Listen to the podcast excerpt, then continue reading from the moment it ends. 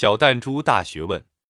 我那十岁的儿子喜欢收集大小不一的彩色玻璃弹珠，装在各式各样的玻璃瓶里，圆滚滚的，五光十色，很是好看。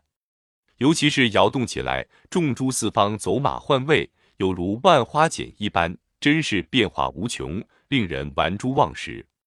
但美中不足的是，大小珠子混在一起摇，摇来摇去的结果，总是变成大珠子在上，小珠子在下。我儿子一脸不解，说：“为什么呢？”我也觉得好玩，就反问他：“你说呢？”弹珠移动的实验。儿子想了一想，回答我说：“会不会在往上摇的时候，大珠子底下所遗留的空隙比较容易由小珠子所填补呢？”这个充满空间想象力的解答令人满意，但它正确吗？我想了一想，对儿子说：“我们来做个实验吧。”看看我们能不能亲眼看到弹珠移动的情形。听到做实验，儿子很兴奋，帮我把所有的弹珠都倒出来，把玻璃罐的里里外外擦拭得很干净，然后把所有的小弹珠放回去，只留一颗大弹珠混在其中，再把大弹珠旁边的小弹珠都涂上黑色，使我们在玻璃外可以一目了然地看到那颗大弹珠周围有一横串的小黑珠。如图一，把玻璃罐上下上下摇两三次，看看结果。果然动了，大弹珠果然往上爬。但奇怪的是，周围的黑色小珠珠也一起往上爬，只有靠近玻璃罐壁边沿的小黑珠才往下移动。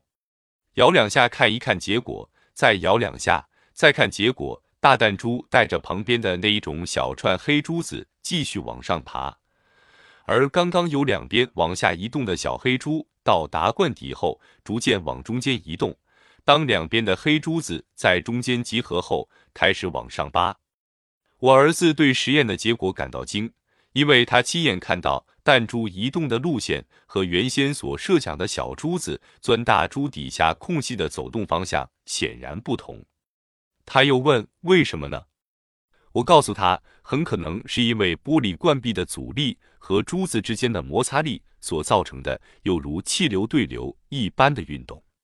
根据这个想法，如果有一个不是平底，而是两壁是倾斜三角形玻璃罐，波动的结果就会造成大弹珠掉到底下，而黑珠子沿着两壁往上爬的现象，如图四。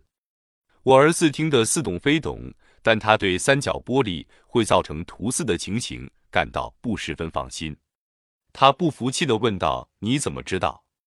我只有带他到图书馆，找到一篇1993年6月份《Physical Review Letter》这份期刊的一篇论文，是芝加哥大学的三位教授合著的。他们对大小不一的弹珠混在一起摇动的物理现象做了相当清整的描述。其中的一个结果就是，三角玻璃罐的大弹珠在波动后不上反下掉至谷底的现象。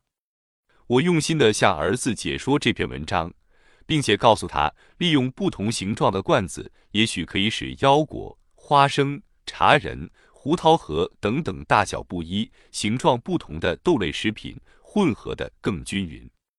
我口沫悬河，正在进行一场机会教育。我儿子却一抬头说：“原来科学家也玩弹珠呀！”